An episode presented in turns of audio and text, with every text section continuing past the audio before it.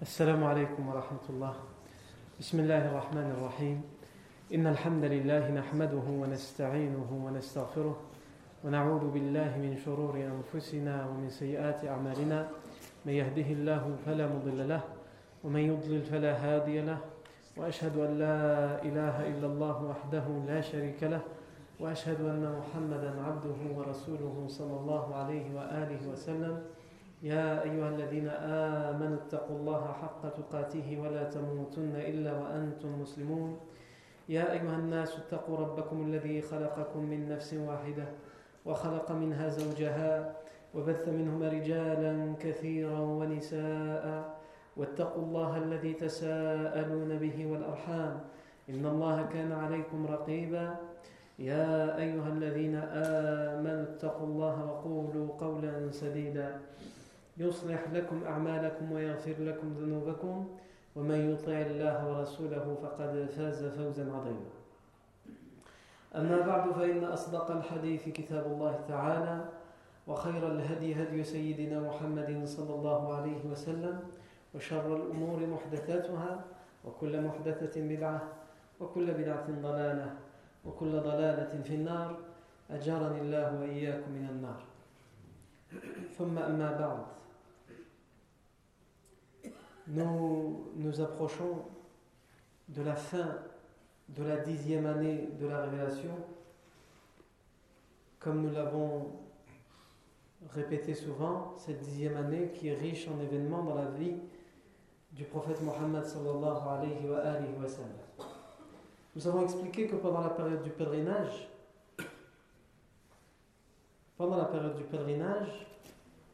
le prophète sallallahu profitait de cette période où toutes les tribus arabes venaient et envoyaient des délégations, il en profitait pour faire da'wah.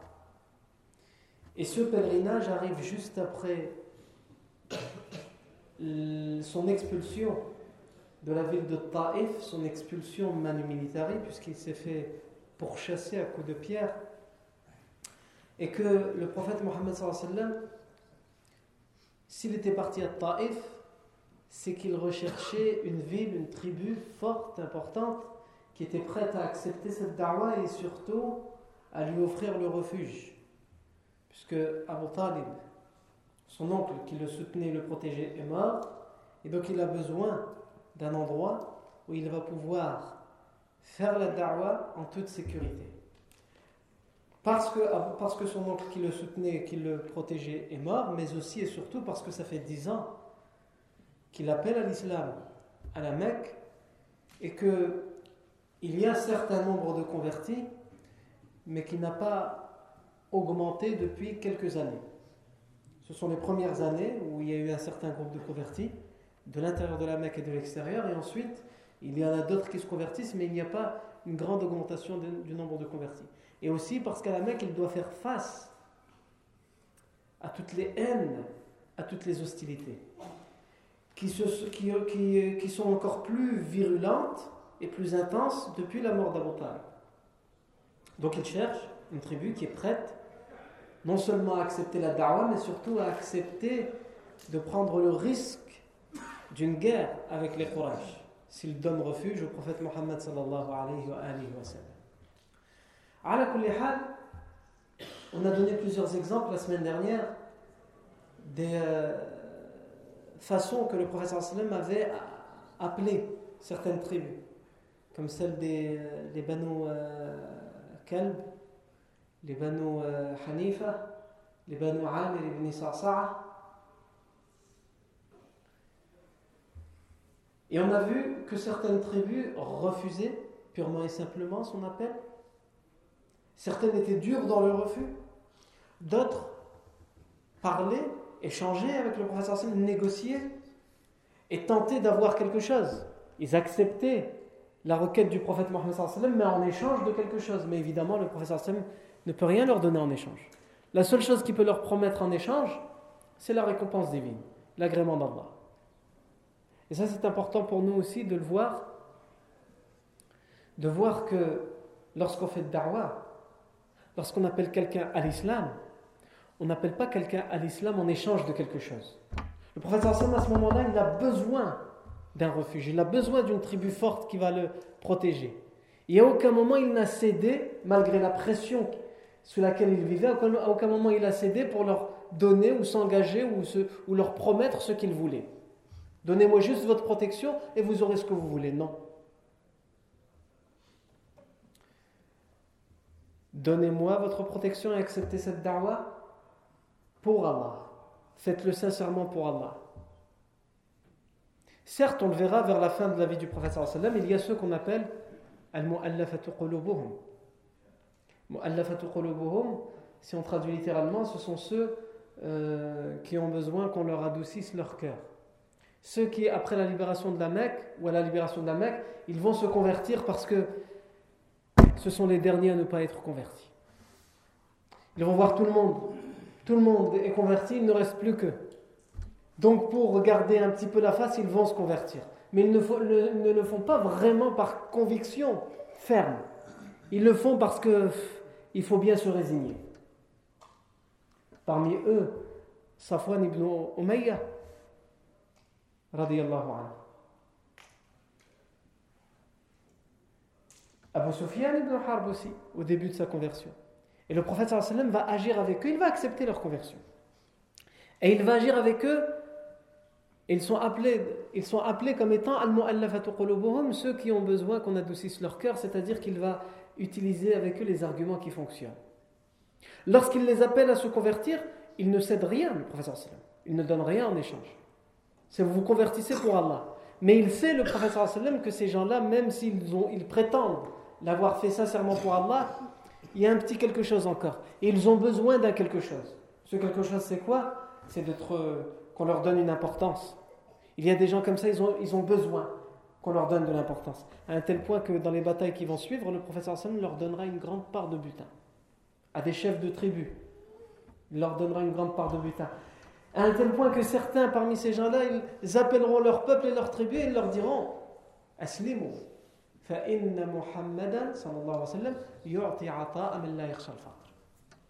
Aslimu. Convertissez-vous.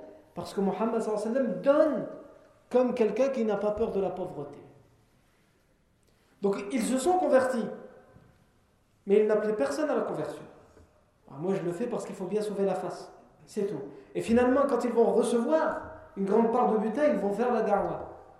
Et finalement, leur islam va devenir au final un islam sincère et un islam ferme de conviction, et au final, cet argent et ces richesses n'auront plus aucune importance dans leur, dans leur relation avec Allah.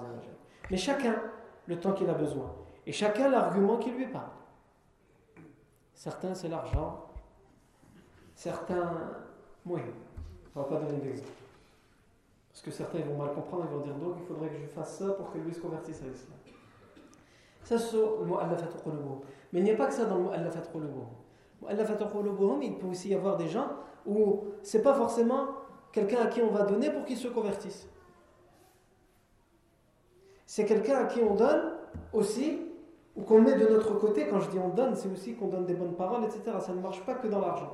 C'est quelqu'un qu'on met de notre côté parce que il ne va pas forcément se convertir à l'islam, mais il peut être d'un soutien pour les musulmans. Il n'est pas musulman, mais il est un avocat des musulmans et un avocat de l'islam. Il faut faire attention à ces gens-là, on en a besoin. Quelqu'un qui défend les musulmans, s'il est musulman, ça n'a pas le même impact que quelqu'un qui défend les musulmans et qui n'est pas musulman. Quelqu'un qui défend les musulmans en France, dans les plateaux de télévision, mais qui est musulman? Les gens ils vont dire bah, c'est normal, parce qu'il est musulman, il n'est pas neutre. Mais quelqu'un qui est là, qui est, je ne sais pas moi, politologue, euh, euh, anthropologue, euh, philosophe, bref, il n'est pas musulman, il est connu pour être euh, athée ou pour être, d'une autre religion, et malgré tout, il défend l'islam, il défend les droits des musulmans. L'impact, il est différent. Et ça aussi, c'est ce qu'on appelle mu'allafat qulubuhum. Ça fait de ils sont tellement importants qu'Allah Azzawajal, lorsqu'il a parlé de zakat, la zakat qui est obligatoire, il a réservé une part donc aux pauvres, aux démunis, euh, aux orphelins, etc. Et aussi, il cite, parmi les, catégories de ceux qui ont droit à la zakat, al Ils font partie aussi de ceux qui ont droit à la zakat. Le prophète a donné zakat al-mu'allafat Certes, pendant le califat de Abu Bakr al-Siddiq, il y a eu une discussion entre Omar ibn Khattab et Abu Bakr. Et Omar ibn Khattab a préconisé d'arrêter de donner pour le mu'allafat parce qu'ils étaient arrivés à une époque où ça n'avait, à leur sens, plus de sens.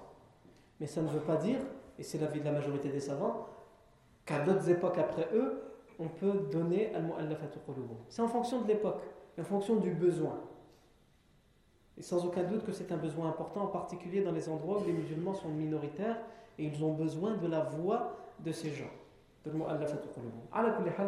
C'est un autre sujet, mais c'est pourquoi j'ai ouvert cette parenthèse, c'est par rapport au fait que nous avons dit que certains, lorsque le professeur faisait dawa, ils demandent quelque chose en échange. Lorsqu'on fait dawa, il n'y a pas quelque chose en échange. Quand on se convertit à l'islam, il faut que la personne se convertisse à l'islam pour Allah. Après, si dans son cœur il y a une autre intention, c'est son problème. Mais nous, on lui fait comprendre qu'il doit être convaincu, il le fait pour Allah. Aujourd'hui, combien il de conversions qui se font pour autre chose? Il y en a qui se convertissent parce qu'ils euh, vivent dans un quartier où il n'y a que des musulmans, entre guillemets, et ils veulent devenir musulmans pour être comme leurs copains. C'est-à-dire être comme leurs copains. Pour voir dire librement wesh, pour voir crier wallah, euh, pour eux, c'est ça. Et donc, ils viennent, ils se convertissent à l'islam et ils suivent leurs copains. Donc, en fait, ils deviennent arabes, mais ils ne deviennent pas forcément musulmans. D'autres s'en convertissent pour se marier. Ou d'autres font la da'wah pour qu'ils puissent se marier avec la personne. Comme on raconte l'histoire de euh, un da'i, un prédicateur du Moyen-Orient, qui est parti en Angleterre et a été invité dans une mosquée. Et il y a une femme, une femme qui est venue lui poser, une, anglaise qui est venue lui poser des questions. On raconte ça, Elle est venue lui poser des questions euh, sur l'islam. Elle était intéressée par l'islam. Et lui, quand il l'a vu et qu'il a répondu à ces questions, il a vu que c'était une femme, euh, Mohim, euh, vous avez compris, il y a un coup de foudre qui est tombé. Et donc il a tout fait pour, pour convaincre cette femme de se convertir à l'islam. Et elle a accepté de se convertir, il était content. Parce que lui, il voulait la convertir pour qu'après, il propose de se marier avec elle. Le problème, c'est que cette femme était euh, mariée. Donc il lui a dit, écoute, il lui a pas tout de suite dit qu'il voulait se marier avec elle après sa conversion. Il lui a dit, écoute, maintenant tu es, marié avec quelqu'un qui n'est pas musulman, il faut divorcer. Il faut divorcer parce que il n'est pas musulman, tu ne peux pas rester avec lui. Elle a dit, je vais voir, je vais te répondre. Je vais te dire quoi? Je vais réfléchir. Elle est partie chez lui, elle a parlé à son mari, elle revient. Et elle explique à la mosquée où le prédicateur était que son mari est d'accord pour se convertir à l'islam. Donc son plan a échoué. En vérité, il a, gagné. Mais lui, dans son intention, il a échoué. Non. Et donc le responsable de la mosquée, il va voir le cher et il dit, j'ai une grande nouvelle à t'annoncer le responsable de la mosquée, ne connaît pas son intention. Il pense vraiment qu'il fait, la dawa. Donc il lui dit J'ai une grande nouvelle, une bonne nouvelle à t'annoncer. Il lui dit C'est quoi? Il lui dit Tu te rappelles l'anglaise euh, qui est venue euh, se convertir? Non. Eh bien, son mari, lui aussi, veut se convertir. Et on prétend que ce, prédicateur aurait dit Aslam ibn al Il s'est converti, le fils de chien. Tellement il était. Euh, hors de lui. mais tellement son intention, elle était tout autre. Et ça, malheureusement, c'est courant.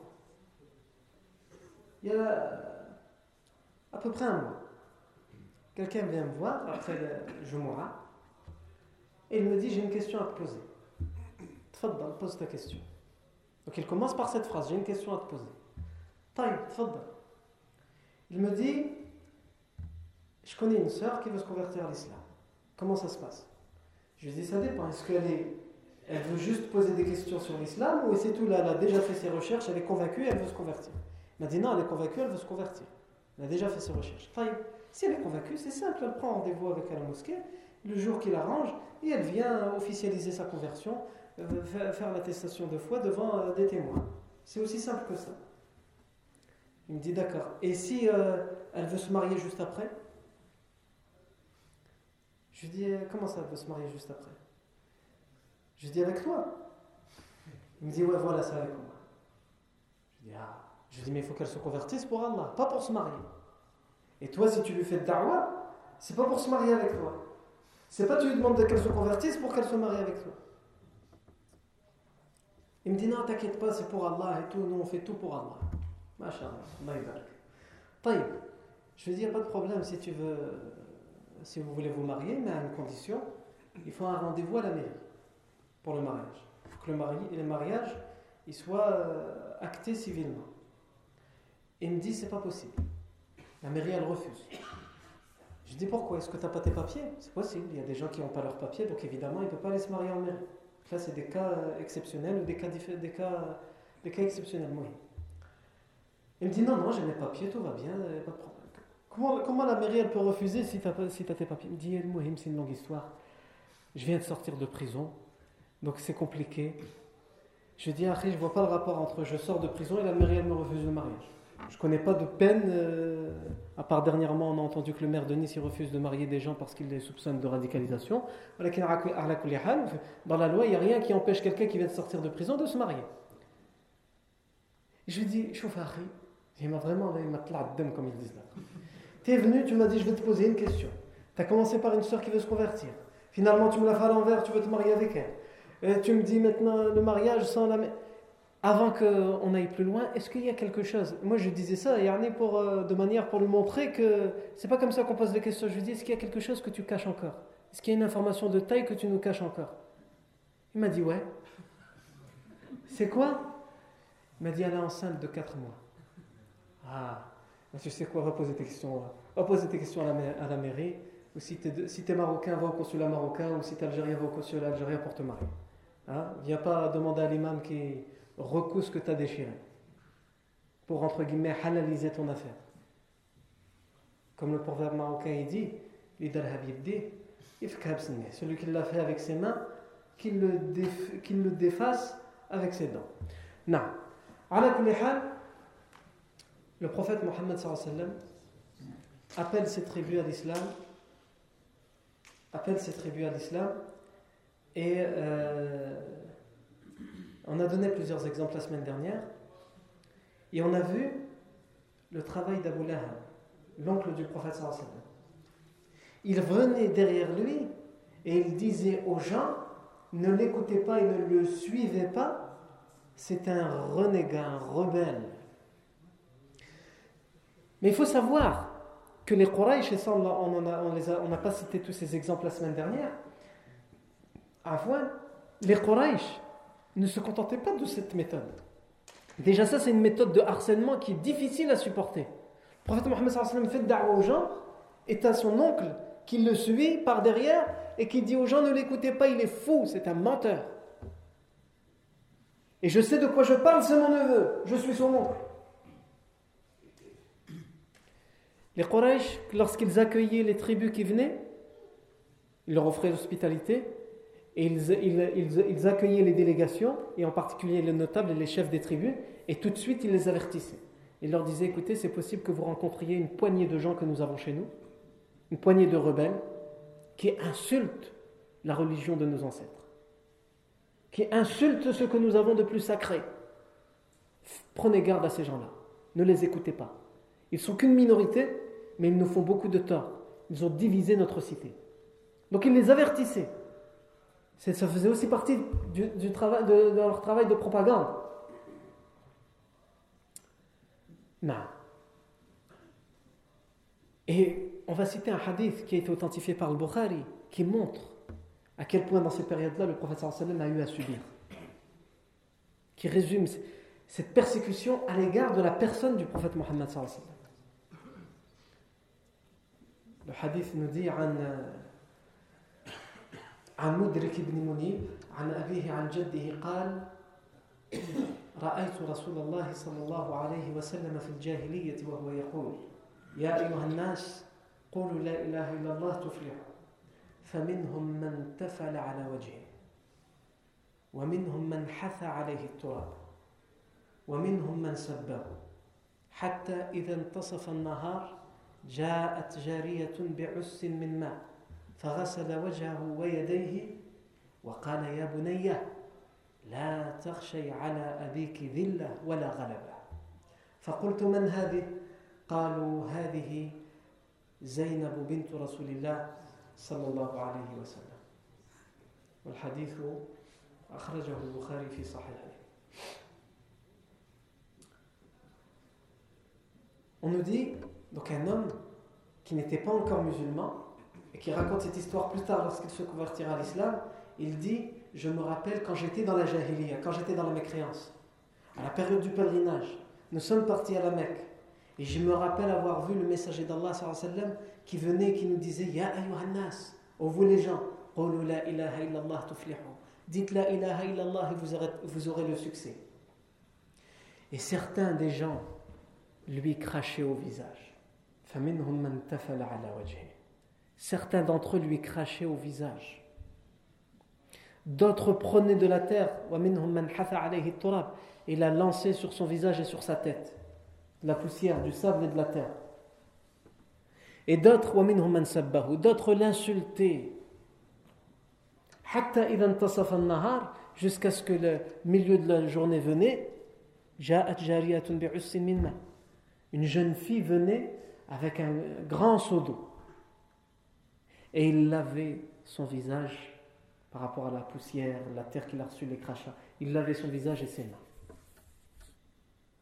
Et subhanallah, et il disait à cette jeune fille, cet homme raconte, il dit, il disait à cette jeune fille, oh ma fille, ne crains pas, ne crains pour ton père, ni qu'il soit vaincu, ni qu'il soit humilié n'aie crainte. Il rassure cette fille qui vient et qui est triste de le voir dans cette, dans cette situation et dans cet état. Ne crains contre ton père, ni qu'il soit humilié, ni qu'il soit vaincu.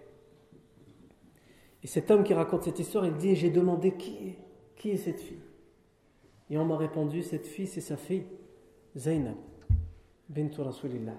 C'est Zainab, la fille du messager d'Allah. Ça vous montre, ça nous montre ce que les Quraysh faisaient contre le prophète Mohammed. Le prophète ne donnait aucune importance. Et le prophète qui avait besoin qu'on le rassure, qu'on le réconforte, après avoir subi tout cela, c'est lui qui réconfortait les siens. C'est lui qui réconfortait les siens. Et c'est ainsi qu'est le musulman. Le musulman pieux, le musulman qui a atteint un haut degré de foi. Il peut être dans une situation physique, matérielle, peu importe, qui est très difficile à vivre, Peut-être des gens vont venir pour le rassurer et finalement c'est lui qui va réussir à les rassurer parce qu'il a la foi bien plus forte qu'eux. Et lui, il ne vit pas quelque chose de mauvais, même si les gens avec leurs yeux ils ont l'impression qu'il vit dans la pire des situations. C'est pour ça qu'un un tabi'i disait Nous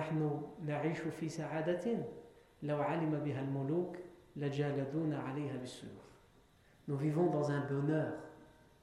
Alors qu'il n'avait rien, il vivait de rien, ce tabi'i si les rois étaient au courant de quel bonheur nous vivons, quel bonheur nous ressentons, ils nous fouetteraient avec les épées. Par jalousie et pour avoir le bonheur que nous avons. Mais ils ont tout, ils ont l'argent et tout ça, les palais, les femmes. Matériellement, ils ont tout. Et ils nous regardent, ils se disent, ah, ils n'ont rien, ce sont les misérables. Mais en réalité, nous vivons et nous goûtons, nous goûtons à un bonheur. Si les rois étaient au courant de ce bonheur que nous vivons, ils nous frapperaient. Il nous être avec les sabres, avec les épées. Et le prophète Mohammed face au Quraysh pendant les périodes de pèlerinage, certes, il ne prêtait pas attention au harcèlement, aux persécutions, mais il était stratégique. Il faisait en sorte de se détourner de ces nuisances. On a dit la semaine dernière qu'Abu Lahab venait, il insultait de tous les noms. Mais qu'est-ce qu'il faisait, le professeur sallam La journée, il allait voir les tribus de manière générale et il disait Ya Yohannas, la ilaha illallah tuflihu. Et Abu Lahab le suivait. Et il le laissait faire. Mais là où le professeur sallam faisait sa da'wah la plus importante, là où il allait négocier avec les chefs de tribus, il le faisait de nuit, secrètement, discrètement, pour qu'Abu Lahab ne soit plus là. Abu Lahab le suivait toute la journée, il l'insultait, il disait ne l'écoutez pas, et lui il ne faisait pas la da'wah importante à ce moment-là. Il parlait de manière générale à tous les gens. Et les choses importantes, il se débrouillait pour les faire de nuit. Pour qu'Abu Lahab aille dormir sur ses deux oreilles, il se dit c'est bon, j'ai rempli mon travail toute la journée. Vous voyez l'intelligence du prophète, la stratégie du prophète Mohammed. Il aurait pu se dire je ne fais rien la journée et je me débrouille la nuit pour le faire discrètement et que personne ne me voit. Mais il ne veut pas qu'ils aient un doute. Donc il préfère subir toutes ces insultes, toutes ces humiliations la journée pour pouvoir être tranquille la nuit et pouvoir négocier avec les tribus ce qu'il veut négocier, tranquillement. Non. Le prophète Mohammed avait aussi l'habitude dans cette stratégie d'envoyer d'abord Abu Bakr, de prendre la température chez les tribus. Il envoyait Abu Bakr, et Abu Bakr avait l'habitude de poser des questions aux tribus Qui êtes-vous? Quelle tribu êtes-vous? Combien êtes-vous? Combien êtes-vous? Pour avoir une idée du nombre, est-ce que c'est une tribu importante ou pas? Est-ce que vous êtes des gens qui êtes bien protégés? Est-ce que vous avez des forteresses qui entourent votre tribu? Est-ce que, est-ce que, est-ce que?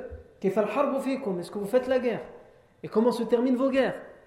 Et en fonction de ces réponses, Abu Bakr, Abu Bakr an, il informait le sallam, le sallam allait voir ces tribus, avec déjà une idée au préalable.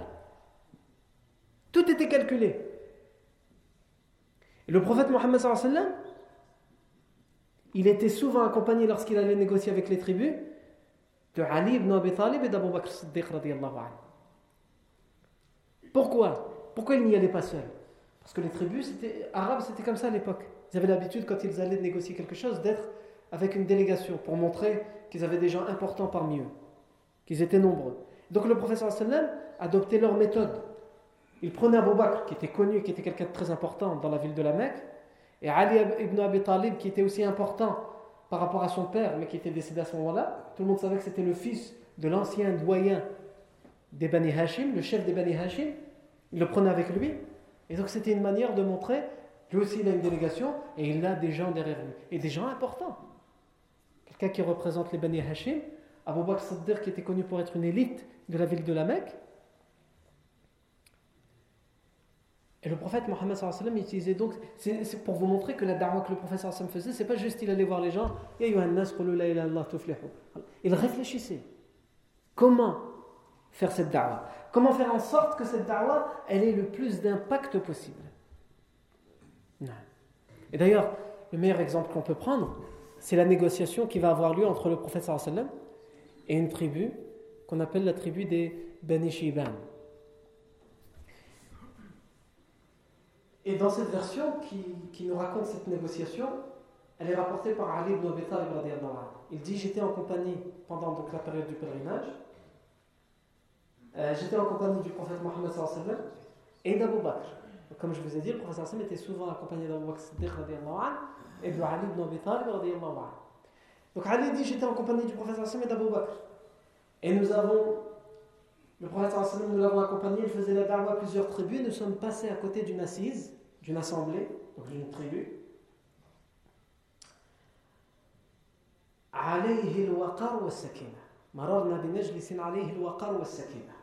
Nous sommes passés à côté d'une assemblée, d'une assise, qui était envahie par la sérénité et le calme.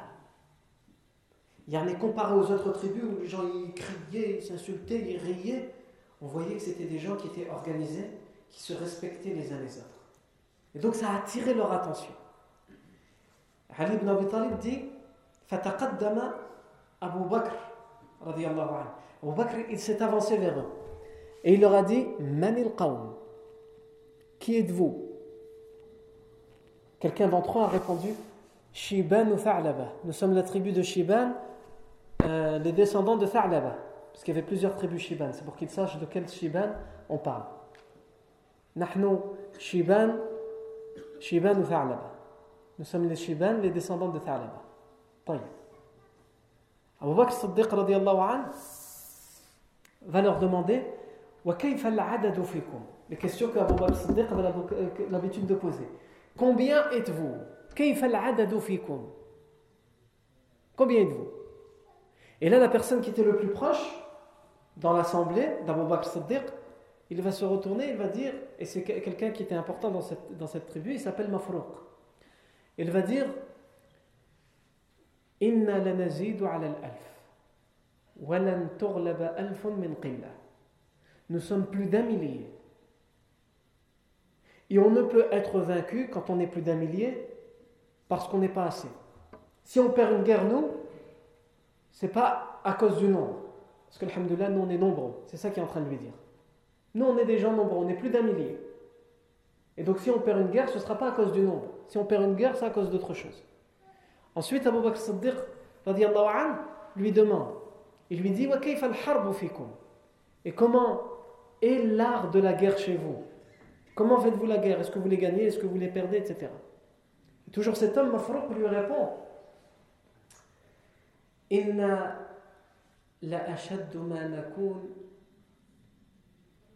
إنا لأشد ما نكون غضبا حين نلقاه ولأشد ما نكون لقاء حين نغضب والنصر من عند الله يذيلنا مرة ويذيلنا أخرى.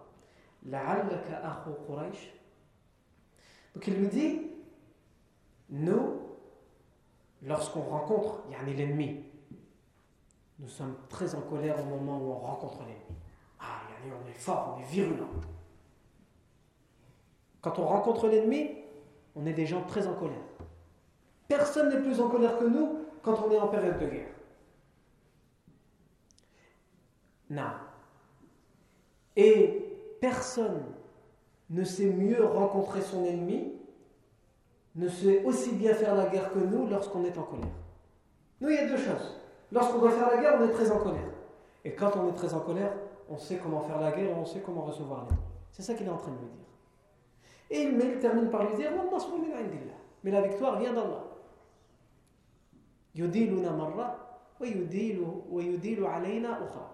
Quelquefois, il nous donne la victoire, quelquefois, on est vaincu. Il est sincère, il dit la vérité. On lâche rien. Mais bon, ça peut arriver qu'on perde. La, victoire, elle vient d'Allah. Et ensuite, cet homme termine par dire Si je traduis littéralement, ça veut dire Je pense que tu es le frère de Quraysh. En fait, qu'est-ce qu'il veut dire ici?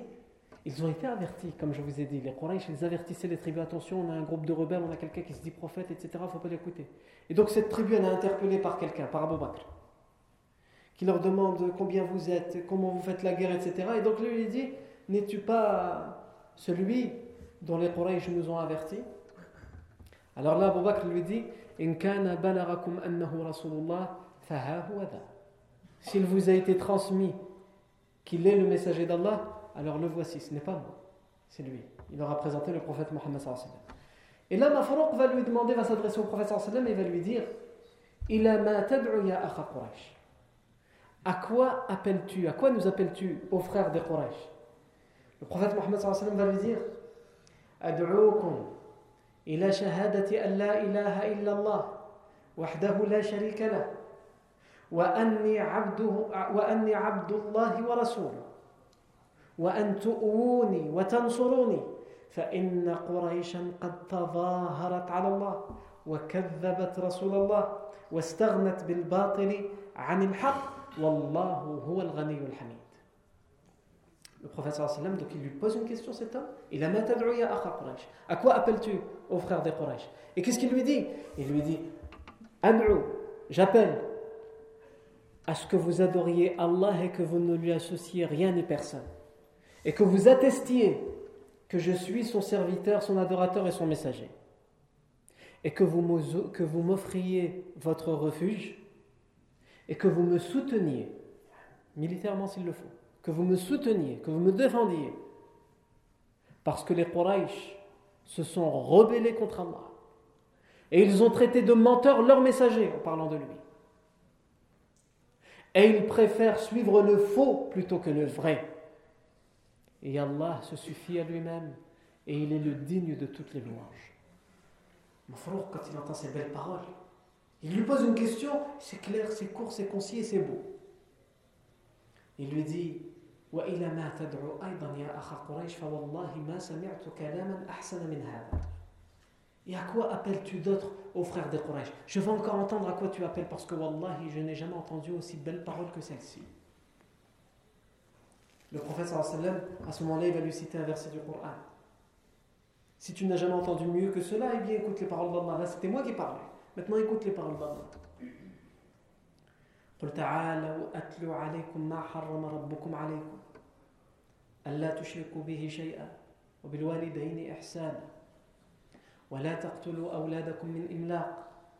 نحن نرزقكم نحن نرزقهم وإياكم. ولا تقربوا الفواحش ما ظهر منها وما بطن. ولا تقتلوا النفس التي حرم الله إلا بالحق. ذلكم وصاكم به لعلكم تعقلون.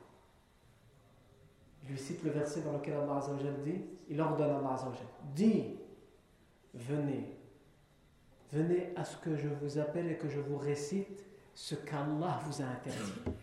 Allah vous a interdit de lui, vous a interdit de lui associer quiconque. Allah vous a interdit de lui associer quiconque.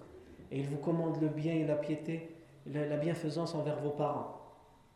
Et il vous interdit de tuer vos enfants. C'était une habitude et une coutume chez les Arabes.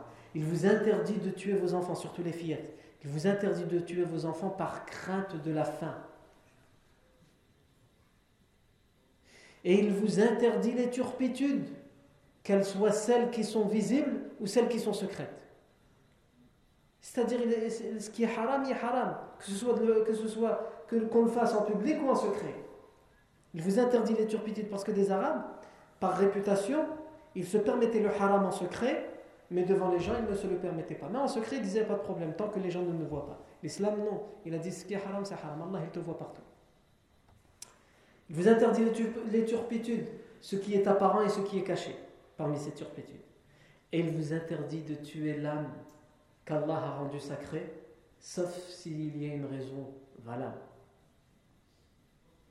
Voilà ce que vous enjoint votre Seigneur. Peut-être, peut-être comprendrez-vous. Le verset se termine comme ça. Peut-être comprendrez-vous. Peut-être réfléchirez-vous.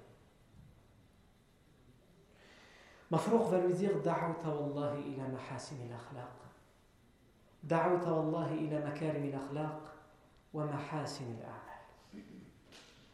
وإن قوما وقد أفك قوم كذبوك وتظاهروا عليك وهذا هانئ بن قبيصة شيخنا وصاحب ديننا مفروق lui dit je jure par Allah que tu nous as appelés au bon comportement, à la bonne moralité, aux vertus.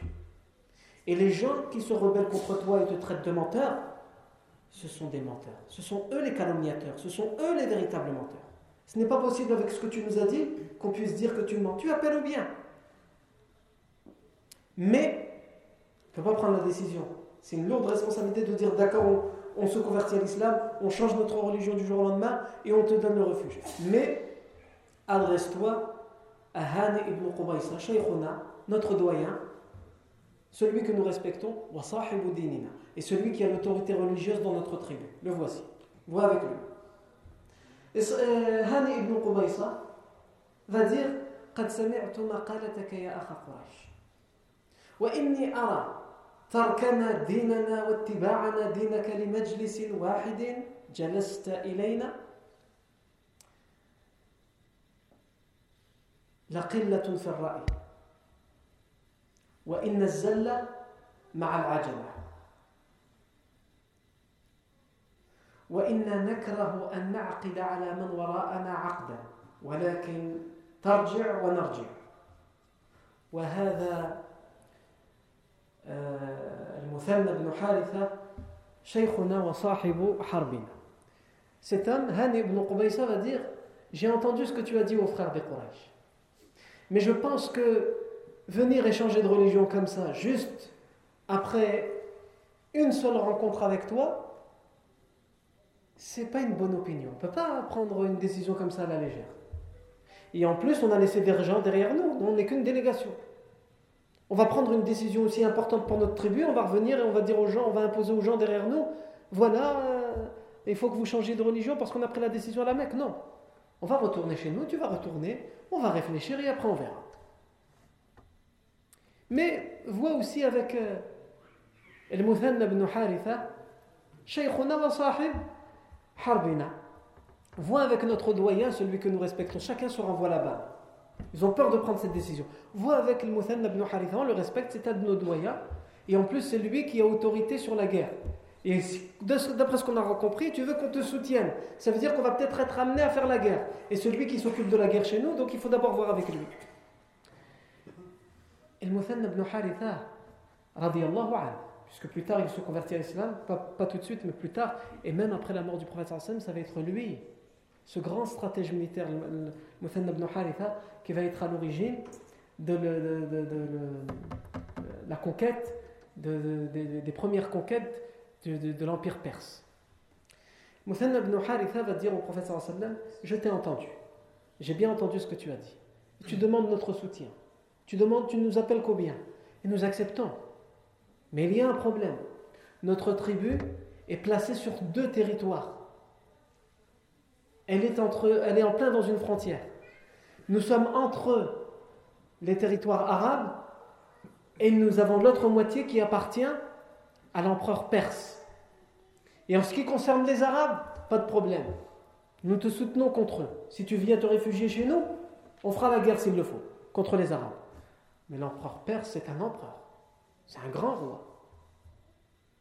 Et ce à quoi tu nous appelles, sans aucun doute que ça ne peut que déranger les empereurs et les rois. Et comme on a un contrat avec lui, même si on te donne le refuge, on pourra te soutenir contre les Arabes, mais si l'empereur perse refuse, on ne pourra rien contre lui. On ne pourra pas te soutenir et te défendre contre lui. Le prophète sallam va lui dire Ma asa'tum Vous n'avez pas été mauvais dans votre réponse. Et clairement, le prophète sallam, il a compris que ça va être compliqué avec eux, mais il parce qu'il a déjà eu des refus, il a eu des insultes. Et on lui a craché au visage, comme on l'a dit. On lui a jeté de la terre. Mais là, il a des gens qui ont essayé de voir, de comprendre et qui lui expliquent la situation, qui aimeraient bien, mais. Donc le professeur sallam, après ce qu'il a vécu, il leur dit Ma Vous n'avez pas mal répondu. Et vous avez été éloquent dans la sincérité, dans la vérité. Vous avez été vrai. Vous avez dit la vérité. Vous avez dit ce que vous pouvez faire.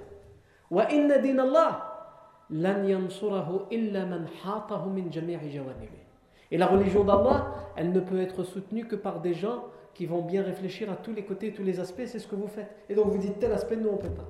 Donc rien, pas de problème. Ça nous montre ici les, les négociations, comment elles étaient avec euh, le, le, les Bani Shayban, comment le professeur Hassan utilisait Abu Bakr, Ali, les méthodes, la stratégie qu'il utilisait. Du coup, lors de l'Aïcha est arrivé, on n'a pas encore eu le temps de parler de certains individus en particulier à qui le professeur Hassan va faire da'wah, comme par exemple, je pense par exemple à à ibn Samit, ou je pense aussi à Iyas ibn Mu'ad, qui vont être des personnes très importantes, avant l'arrivée du professeur Sam à Médine, des années avant l'arrivée du professeur à Médine, puisque c'est des gens de Médine. Le professeur Sam va avoir l'occasion de les rencontrer et de leur parler. Comment ça va se passer ces rencontres? Qu'est-ce qu'il va être dit entre eux? Et le prophète Mohammed Ça, c'est ce que nous verrons la fois prochaine. Barakallahu fikum pour votre attention. Subhanakallahu wa bihamdika ashhadu an la ilaha illa ant. Astaghfiruka wa atubu ilayk.